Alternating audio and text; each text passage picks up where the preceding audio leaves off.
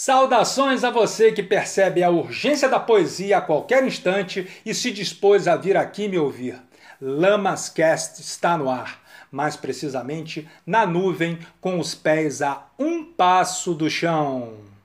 Toda vez que ouço o amor, meu grande amor, com a Ângela Rorô, ou na voz de Frejá com o Barão Vermelho, eu me lembro das vezes em que interrompi uma conversa, um trabalho, uma leitura para escrever.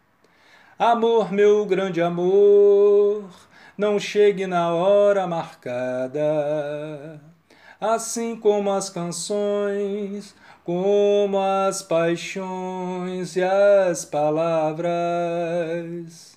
Pois é, muitas vezes uma torrente de palavras conexas ou aparentemente desconexas inundou a minha mente e já me fez saltar de um ônibus no meio da estrada a caminho de casa para entrar num boteco e só pedir papel e caneta, e também me acordar no meio da madrugada.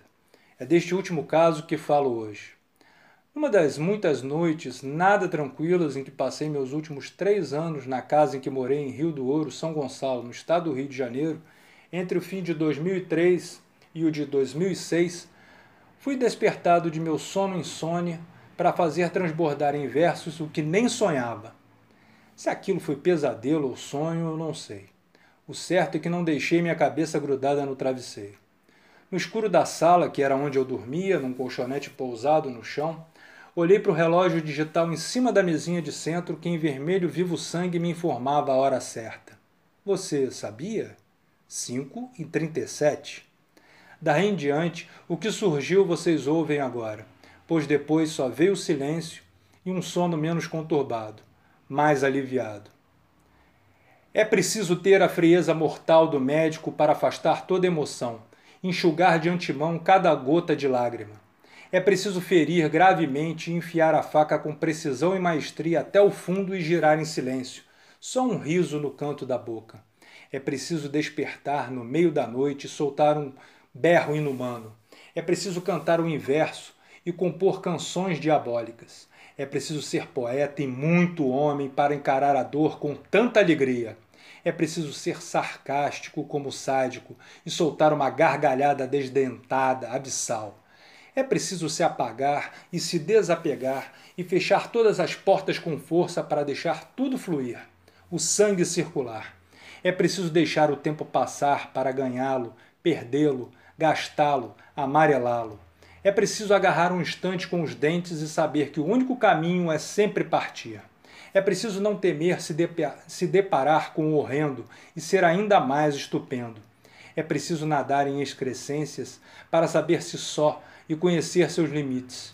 É preciso se agarrar ao fio da navalha para não despencar no precipício. É preciso ter pernas para voar e asas bem abertas para caminhar. É preciso prender a respiração e sufocar até não haver mais ar ao seu redor. É preciso lanhar, se masturbar até se esfolar em carne viva. É preciso arrancar de si vísceras, a língua, o coração. É preciso vasculhar o baú da memória e jogar tudo no lixo.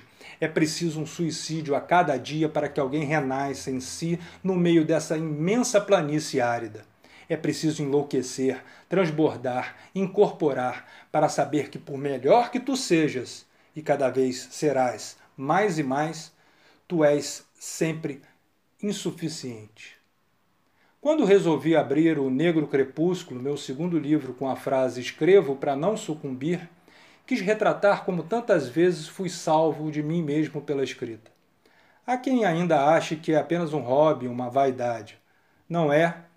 É a quem devo a minha sanidade mental e a grande parte da minha vida, desde o fim até o começo. Tchau, até terça que vem, se Deus quiser.